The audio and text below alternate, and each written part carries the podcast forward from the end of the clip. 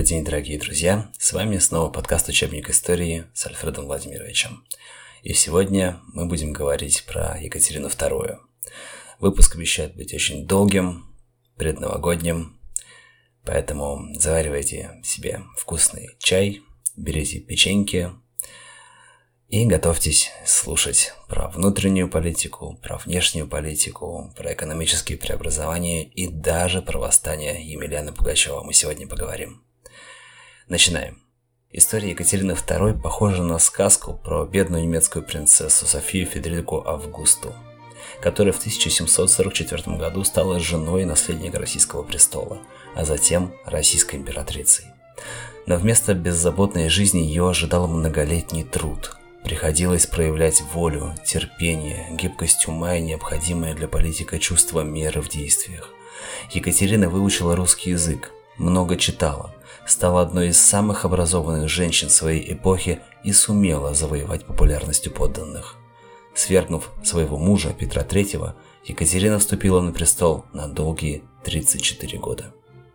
Императрица вставала рано и сразу начинала работу с бумагами – на туалет тратила никогда не долей часу.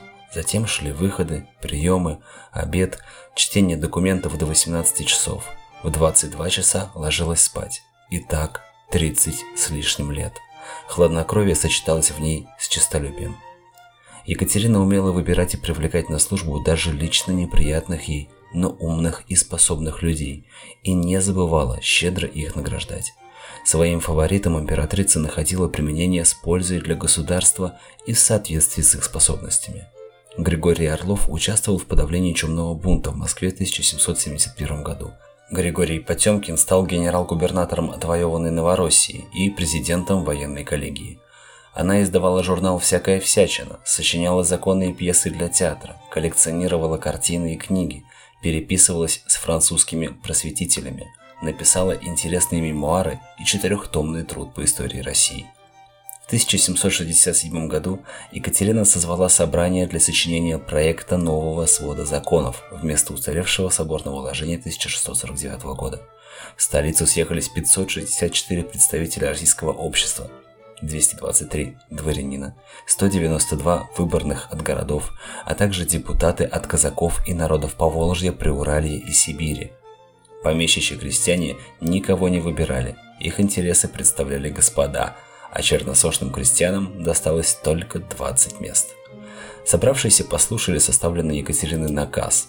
Одна из первых его статей провозглашала «Россия есть европейская держава» и пояснила, что это означает соединение самодержавной власти с фундаментальными законами, которые обязаны гарантировать права подданных – в наказе впервые прозвучал термин «гражданское общество».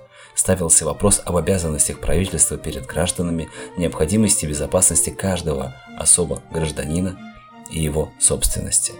Императрица заявляла, что все граждане должны быть подвергнуты одним и тем же законам, но эта революционная для своего времени мысль сопровождалась оговоркой «потребно умы людские к тому приуготовить».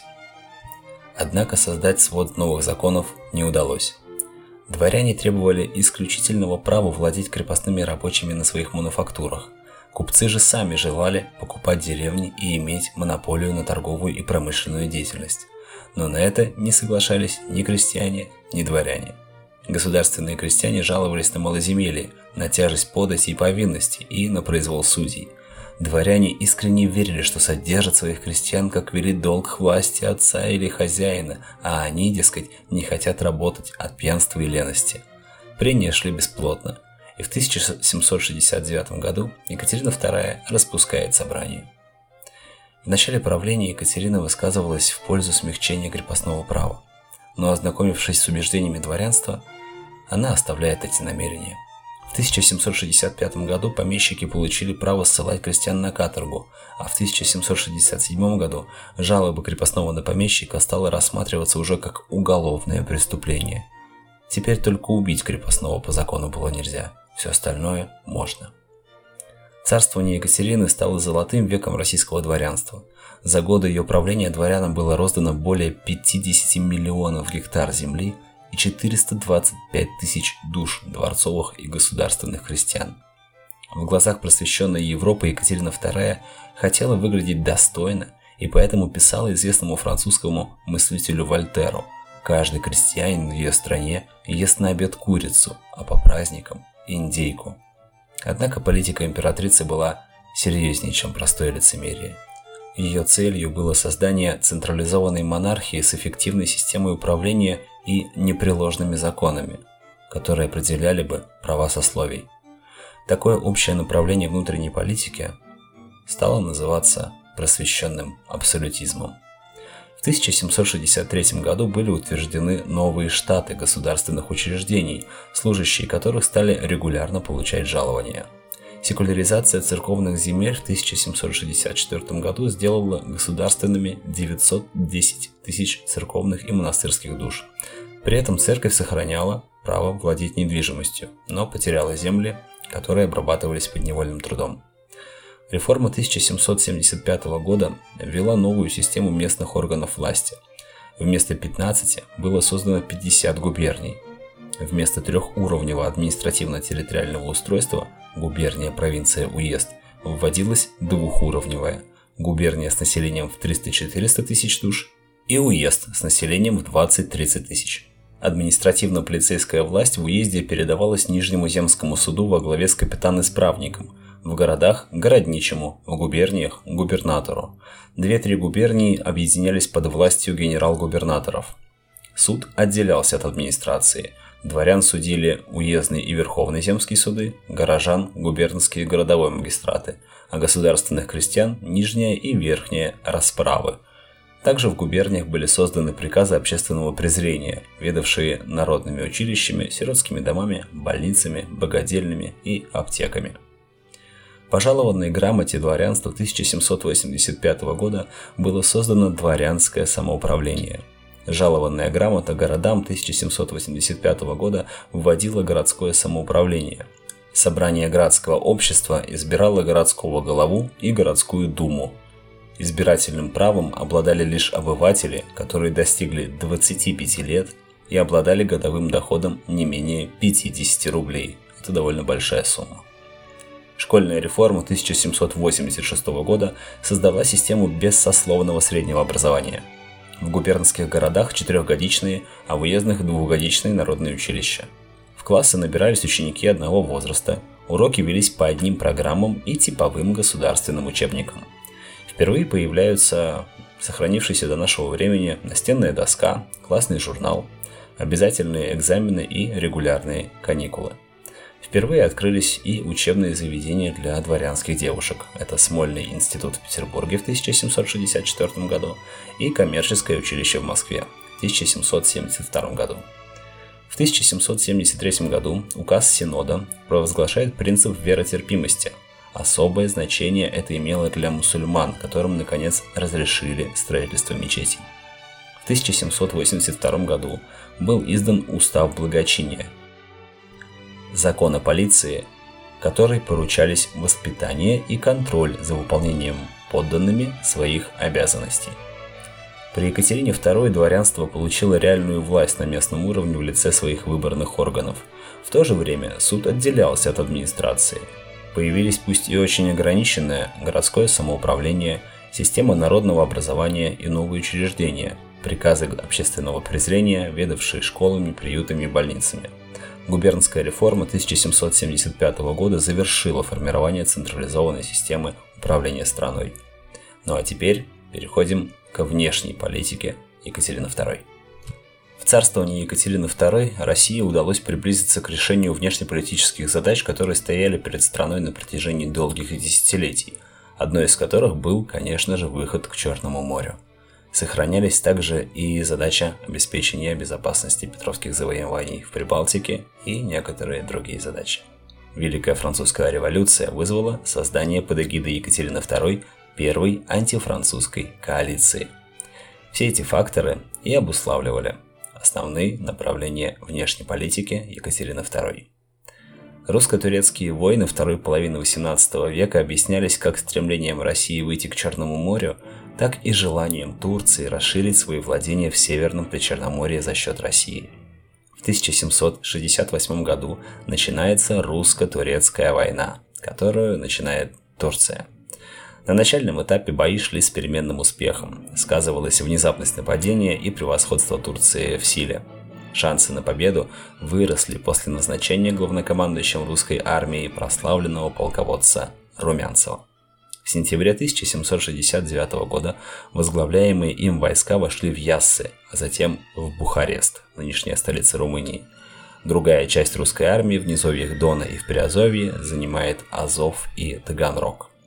Тем временем эскадра Балтийского флота под командованием Орлова и Спиридова обогнула Европу и 7 июля 1770 года в Чесменской бухте полностью уничтожила турецкую эскадру.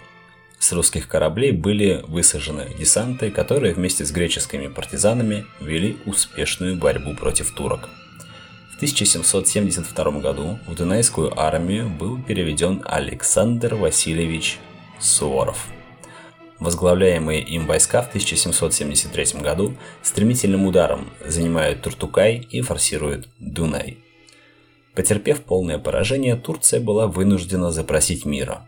По договору, который был заключен Румянцевым в местечке Кючук-Кайнарджи в 1774 году, к России была присоединена территория между Южным Бугом и Днепром с крепостью Кинбурн, крепости Керчь и Николе на Азовском море, Кабарда на Северном Кавказе. Турция была вынуждена также признать независимость Крымского ханства и право русского флота на беспрепятственный проход через Черноморские проливы в Средиземном море. Однако обе стороны рассматривали этот договор как временный. По-настоящему они готовились к новой войне за Северное Причерноморье. Ну а мы временно переносимся в Грузию. Грузия со времен падения Константинополя в 1453 году оказалась отрезанной от христианского мира, а затем была поделена между соседними Османской империей и Персией. Грузинские цари, видевшие в России своего естественного христианского защитника, неоднократно просили взять их под свое покровительство.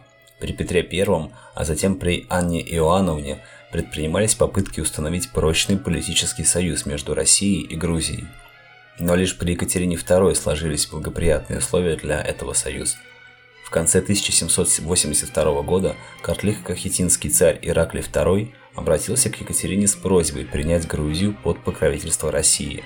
В 1783 году был заключен Георгиевский трактат между Россией и Картли-Кахетией. По нему царь Ираклий II признавал покровительство России, частично отказывался от самостоятельной внешней политики и обязывался предоставлять войска в случае военной угрозы. Россия со своей стороны выступала гарантом независимости и целостности территории Катли-Кахетии. Грузии предоставлялась полная внутренняя самостоятельность. В 1801 году Павел I, а затем Александр I приняли указы, согласно которым царь и весь грузинский народ принимались в вечное подданство России. И снова к русско-турецким войнам – еще одна русско-турецкая война разразилась в 1787 году. Екатерина II издала манифест о прекращении существования Крымского ханства и присоединении его земель к России. В результате весь Крым и часть Северного Кавказа вошли в состав России.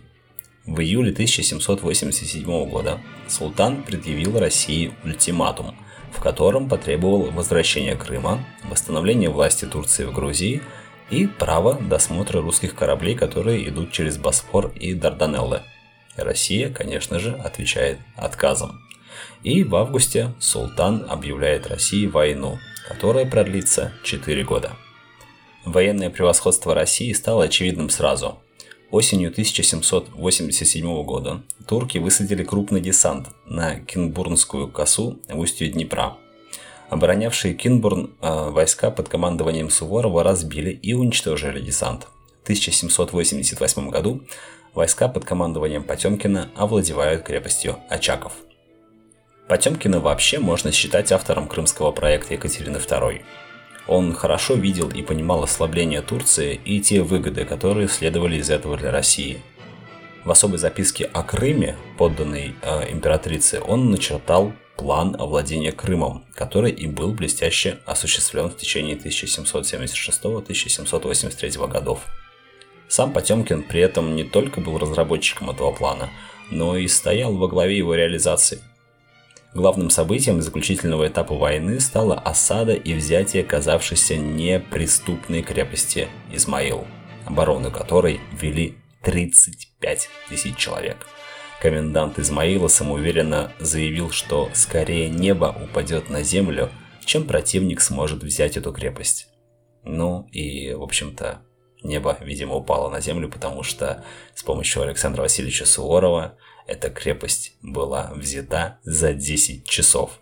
И именно при подготовке к штурму этой крепости Александр Васильевич для своей армии соорудил макет этой крепости в полную величину и тренировал свою армию к осаде. И во время этой подготовки, тренировки армии появилась поговорка «тяжело в учении, легко в бою». И действительно, крепость, которую обороняли 35 тысяч человек, сдалась за 10 часов штурма, при этом русская армия потеряла 2000 человек, а турецкая более 25 тысяч человек потеряла погибшими. Кстати, одной из колонн наступавших командовал генерал-майор Михаил Илларионович Кутузов. Летом 1791 года русские войска окончательно разгромили турецкую армию на Балканах – Молодой русский Черноморский флот во главе с Федором Федоровичем Ушаковым разбивает турецкую эскадру в Керченском проливе и у мыса Калиакра. Турция была окончательно разгромлена и запросила мира. По Ясскому мирному договору 1791 года границей между двумя странами становится река Днестр. Турция признала все завоевания России в Северном Причерноморье. Россия не только получает выход в Черное море, но и становится отныне великой черноморской державой. Началось освоение плодородных черноморских земель, строительство на них портов и городов. Союзные с Россией Австрия и Пруссия неоднократно предлагали ей предпринять раздел слабеющей Речи Посполитой, что на западных рубежах России. Екатерина II не шла на него из-за того, что польским королем в это время был ее ставленник Станислав Понятовский, ну вы помните. Однако после побед России в ходе русско-турецкой войны сложилась вполне реальная угроза заключения союза Турции с Австрией для совместной борьбы против нее. И тогда Екатерина согласилась на раздел Речи Посполитой. В 1772 году Россия, Австрия и Пруссия разделили между собой часть территории этого государства.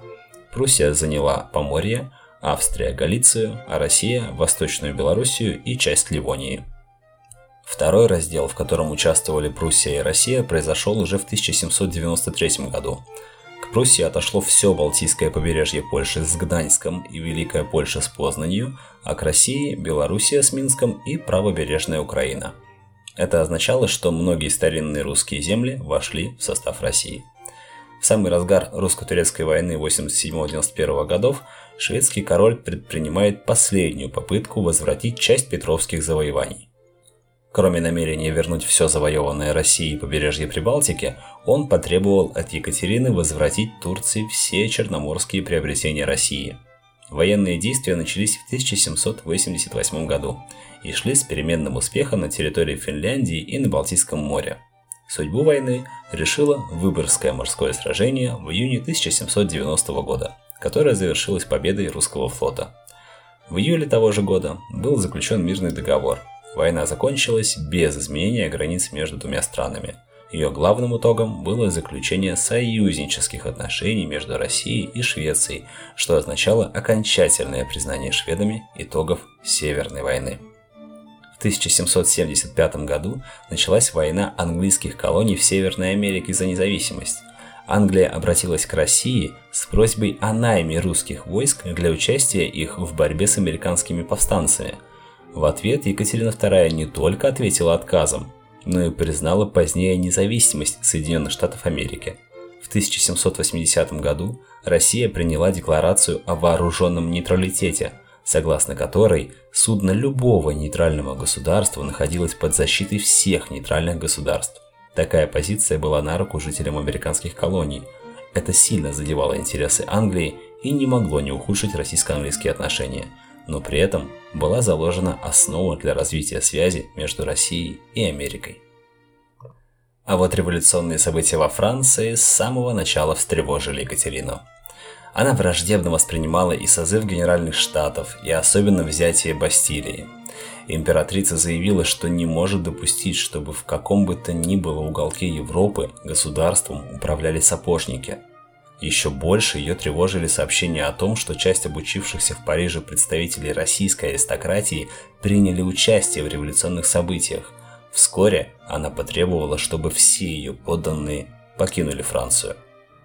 По поручению Екатерины русский посол в Париже готовил побег Людовика XVI и его семьи. Однако этот побег не удался, а вскоре король и королева Франции были казнены. Императрица слегла, а двор облачился в траур. С этих пор Россия начала формировать антифранцузскую коалицию европейских государств и готовить вторжение в революционную Францию. В 1795 году было заключено первое соглашение между Англией и Россией об отправке войск во Францию. Россия должна была поставить 60 тысяч человек во главе с Александром Васильевичем Суворовым, а Англия обеспечить финансирование этого похода. Однако 6 ноября 1796 года императрица Екатерина умирает, и поход не состоялся. Важным итогом внешней политики Екатерины II было начало превращения России из великой европейской в великую мировую державу. Не знаю, как будет при вас, а при нас ни одна пушка в Европе без позволения нашего выпалить не смела, говорил екатерининский канцлер граф Безбородко. Русский флот бороздил теперь просторы не только прибрежных морей, но и Средиземного моря, Тихого и Атлантического океанов, поддерживая силой своих орудий внешнюю политику России и в Европе, и в Азии, и в Америке. А теперь поговорим про экономическое развитие. Главной отраслью российской экономики во второй половине XVIII века оставалось, конечно же, сельское хозяйство. Развивалось оно главным образом за счет расширения посевных площадей на присоединенных территориях. Выросло дворянское землевладение, Екатерина щедро раздавала фаворитам огромные земельные владения в Новороссии и Крыму. Население Российской империи насчитывало 37 миллионов 400 тысяч человек, и только 10% этого населения составляли горожане. Во второй половине XVIII века было две основные категории крестьян. Крепостные пополняли свою численность за счет жалований Екатериной сотен тысяч крепостных душ своим фаворитам. Разряд государственных крестьян составляли народы Поволжья и Сибири, крестьянство Прибалтики, правобережной Украины, Белоруссии, Крыма, Закавказья. Эта группа активно пополнялась во второй половине XVIII века за счет бывших крепостных конфискованных имений шляхтичьей Речи Посполитой. Беглых крепостных, оседавших на освоенных землях Башкирии, Новороссии, Северного Кавказа. Огромная масса монастырских крестьян после секуляризации церковных земель перешла в управление коллегией экономии. Первое время они назывались экономическими, по статусе приближаясь к государственным. Время правления Екатерины II было временем апогея крепостного права. Крепостнические отношения активно развивались и вширь, и вглубь. Они распространялись на новые земли, на Украину, на Крым, Предкавказье. Крепостной гнет усилился. В 1763 году вышел указ, по которому на самих крестьян возлагались расходы по подавлению крестьянских восстаний. Вы можете себе представить?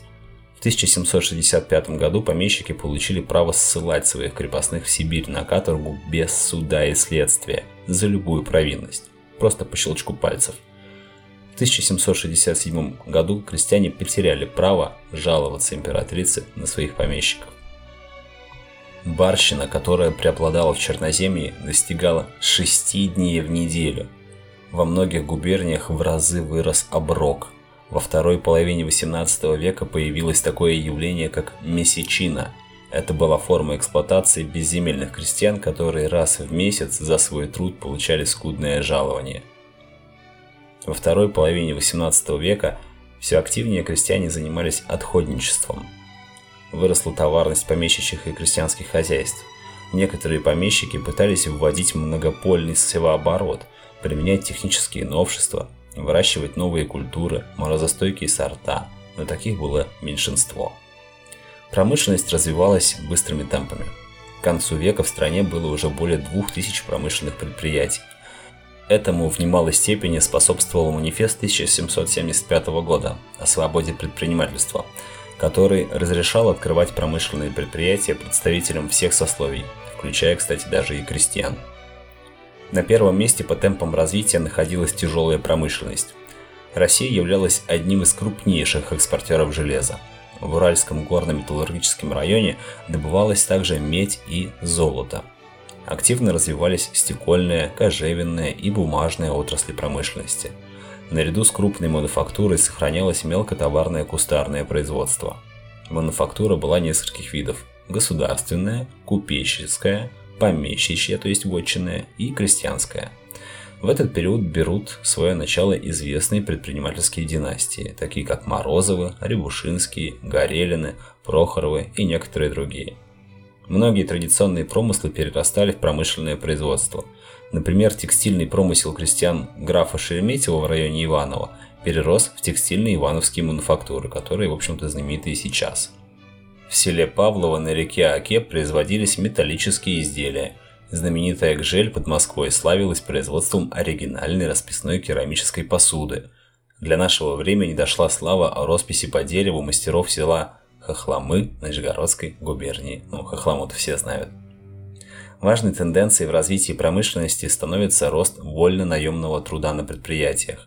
Этому в немалой степени способствовал запрет с 1762 года покупать или приписывать крепостных крестьян к заводам, особенно владельцам недворянского происхождения. Правлении Екатерины II в России насчитывается уже 630 городов, но далеко не все из них представляют из себя торгово-промышленные центры. Большая часть является все же городами с административно-военными функциями, которые сохранили связь с сельским хозяйством. К середине XVIII века Россия – стала занимать важное место на мировом продовольственном рынке. Экспорт зерна составляет 70 тысяч четвертей стоимостью 114 тысяч рублей серебром в год. Главным торговым партнером Российской империи в этот период была Англия, которая нуждалась в российском корабельном лесе, хлебе и железе. Активная торговля велась также со Швецией, Францией и Пруссией. Внешняя торговля велась через порты Балтийского и Черного морей, российские торговые суда начали ходить и в Средиземное море. С внедрением русского капитала на среднеазиатские рынки в страну начали поступать восточные ткани, хлопок, драгоценные металлы и каракуль. В начале царствования Екатерины II были отменены некоторые монополии. Казенная монополия на торговлю с Китаем, частная монополия купца Шемякина на импорт шелка и другие. Заметно вырос экспорт сырья, леса, пеньки, щетины, а также хлеба – Объем экспорта страны увеличился в три раза за 30 лет. Оборот внешней торговли вырос по сравнению с прошлым веком в 19 раз. Вывозила Россия в основном сырье и полуфабрикаты, а 80-90% импорта составляли промышленные изделия, такие как красители, кожа, вина, фрукты, галантерейщина, фаянсовые и фарфоровые изделия, объем ввоза которых в несколько раз превосходил объем отечественного производства – Например, суконные мануфактуры из года в год не могли удовлетворить потребность армии, несмотря на запрет отпускать сукно на сторону. Кроме того, производимое в России сукно было низкого качества, и приходилось часть его закупать за границей. Екатерина II настороженно отнеслась к происходившей на Западе промышленной революции и утверждала, что машины, она их называла «махины», наносят вред государству, поскольку сокращает численность рабочих. Быстро развивались только две экспортные отрасли промышленности – это производство чугуна и полотна, но обе были на базе патриархальных методов, без использования новых технологий, что и предопределило тяжелый кризис в обеих отраслях, который начался сразу вскоре после смерти Екатерины II. Продолжилось формирование банковской системы. В 1769 году в России начался выпуск бумажных денег, ассигнаций – Петербурге и в Москве были созданы банки для обмена медных денег на бумажные. Позже, в 1786 году, был учрежден Государственный ассигнационный банк с кредитными функциями. Большие расходы на внешнюю политику, нужды армии, флота и аппарата управления приводили к хроническому дефициту бюджета. Императрица обращалась за внешними займами к Голландии и Италии, росли подушная подать и косвенные налоги на вина, соль, таможенные сборы – для погашения расходов бюджета к 1786 году было выпущено в обращении ассигнаций на сумму свыше 46 миллионов рублей. Подводя итог, хочется сказать, что экономическое развитие Российской империи во второй половине XVIII века шло довольно противоречиво. С одной стороны, экономика страны активно развивалась за счет присоединения экономически развитых территорий, развития промышленности, торговли и транспортных путей. С другой стороны, большие расходы на военные нужды и двор приводили к дефициту бюджета. Россия удерживала положительный торговый баланс, однако в структуре экспорта преобладало сырье, а импорт состоял преимущественно из промышленных товаров. В экономике все более ясно проявлялась тенденция развития капитализма, но господствующими в социально-экономической системе пока оставались крепостнические отношения. Они-то и влияли на формы и темпы развития экономики. Ну и какой же монарх без своего восстания? Переходим к восстанию Пугачева. Главной причиной восстания стало усиление власти и произвола, конечно же, помещиков над крестьянами. Крепостные не имели никаких прав и подвергались издевательствам и мучениям со стороны своих хозяев. Конечно, помещик не имел права убить своего крепостного, но только это он не имел права сделать. А это не мешало помещице, тем не менее, московского уезда Салтыковой, которую прозвали Салтычихой, замучить около сотни крепостных, так как за это на нее могло быть наложено лишь церковное покаяние, и никакого суда бы не было. Помещик мог ссылать крестьян по своему усмотрению за малейшую провинность и непокорность или отдать в рекруты, продать крестьянина, членов его семьи, проиграть в карты и поменять его на борзых щенков. Тяжелым было также положение рабочих на мануфактурах. Они многие месяцы были оторваны от своих семей, работая по 12-15 часов в сутки, без выходных праздников и в нечеловеческих условиях, которые вызывали и гибель, и болезни – Людьми второго сорта правящие круги считали представителей и нерусских народов. После разгрома восстания Булавина было ликвидировано казачье самоуправление на Дону. Все это вызвало постоянные выступления в разных районах страны. Однако в 1773 году многочисленные антифеодальные выступления переросли в крупнейшее восстание. Емельян Иванович Пугачев родился в начале 40-х годов XVIII века на родине Степана Разина в станице Зимовейской на Дону. В годы Семилетней и русско-турецких войн он храбро сражался и за успехи в службе получил чин Харунжева. В 1771 году Пугачев дезертировал из армии. В августе 1773 он объявился на Яике, это Урал. Сейчас Яик – это река Урал. Так вот, он объявляется на Яике и заявляет, что он чудесно спасшийся император Петр III. И вскоре ему удается поднять казаков на мятеж. Пугачев был человеком смелым, энергичным, обладал незаурядными военными и административными способностями.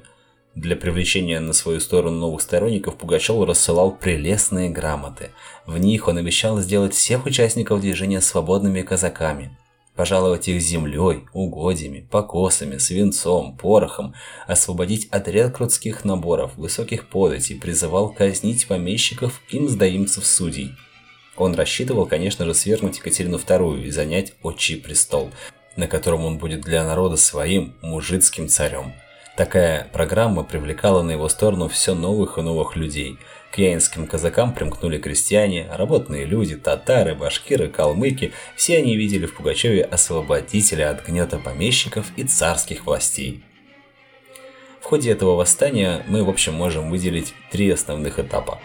Первый этап начинается 17 сентября 1773 года речью Пугачева перед казаками, в которой он открыл тайну своего имени – уже на следующий день численность его сторонников, насчитывавших в начале всего 80 человек, удваивается.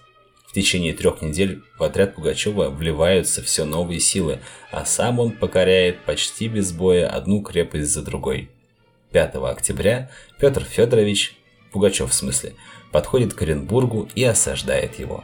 Численность восставших, которые участвуют в этой осаде, составляет уже около 30 тысяч человек – в их числе были башкиры во главе с Салаватом Юлаевым и горнозаводские рабочие Урала.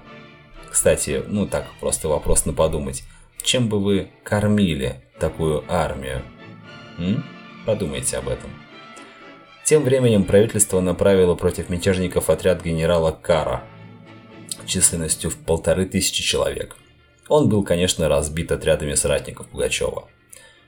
Паника охватила не только оренбургских сидельцев, но и Казань, Опасения стали высказываться и в Петербурге. Генерал Бибиков писал царице «Не Пугачев важен, важно всеобщее негодование».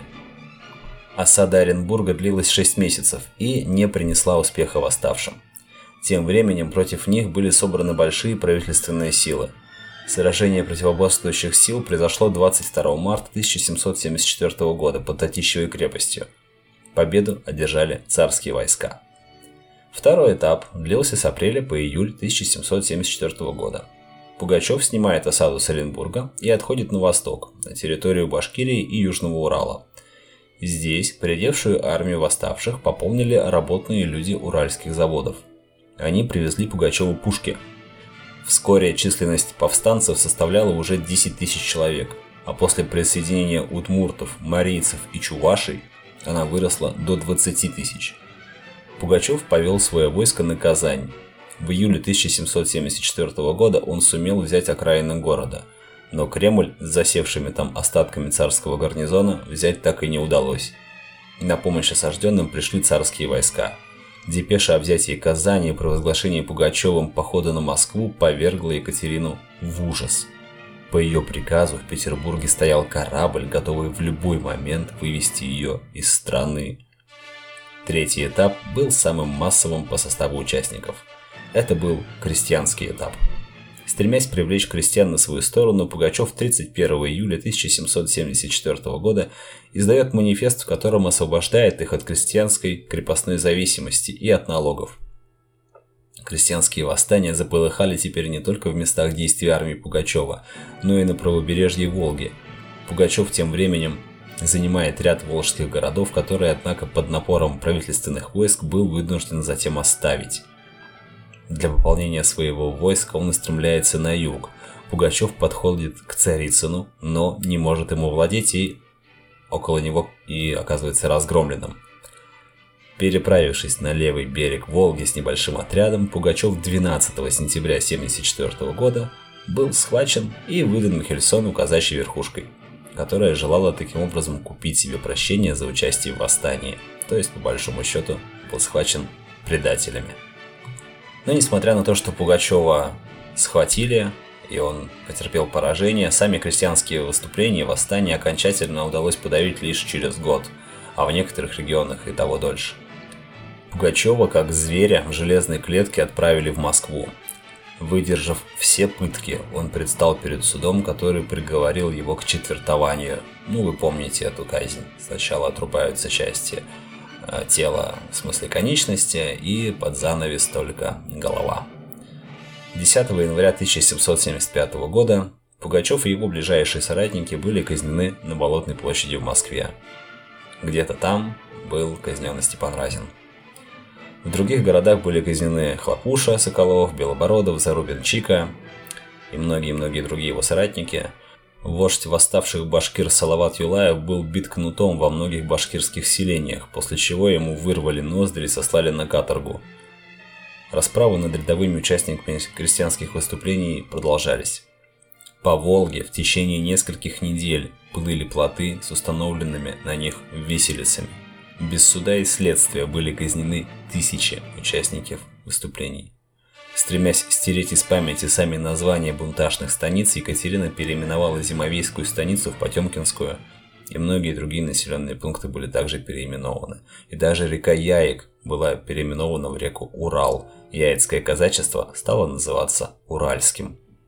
Выступление Пугачева стало самым крупным народным движением в России за всю ее историю – Вожди восставших смогли впервые, кроме идеи свободы, выдвинуть и идеи борьбы с крепостничеством и с целым сословием, дворянством, от которого, по мнению Пугачева, и исходило главное зло. Это было первое крупное совместное выступление не только крестьян, но и работных людей, представителей угнетенных национальных меньшинств. Но восставшие, отрицая порядки феодального общества, не смогли ничего предложить взамен. Более того, идея мужицкого царя была ничем иным, как обновленные идеи доброго царя, характерные для всех предыдущих народных выступлений. Восстание Пугачева ничего не изменило к лучшему в положении крестьянства, коренных народов Поволжья, Приуралья или казачества. Лишь на некоторых горных заводах Урала были приняты меры по увеличению заработной платы и улучшению условий труда рабочих. Таким образом, движение Пугачева, потрясшее до самого основания империю Екатерины II, заставило таки власть искать пути решения крестьянского вопроса, который оставался важнейшим в общественной жизни России, так как призрак Пугачевщины стал с тех пор преследовать представителей дворянства и власти. И так было до конца существования Российской империи. На этом на сегодня все. Большое спасибо за то, что вы до сих пор со мной, что вы послушали этот выпуск, который был скомпилирован из четырех разных тем учебника истории. Это действительно была большая интересная работа для меня. Я хочу вас поздравить с наступающим Новым годом, пожелать вам всего самого хорошего, любите себя, заботьтесь о себе, любите своих близких, не делайте зла вокруг себя. Причиняйте людям только мир, добро и дружбу. Любите. Любите людей, любите ближних своих, любите историю, учите историю и помните, что история – это лучший учитель, у которого по-прежнему самые плохие ученики. Но вы будьте счастливы, будьте здоровы. С Новым годом и хороших вам отметок в школе. Пока.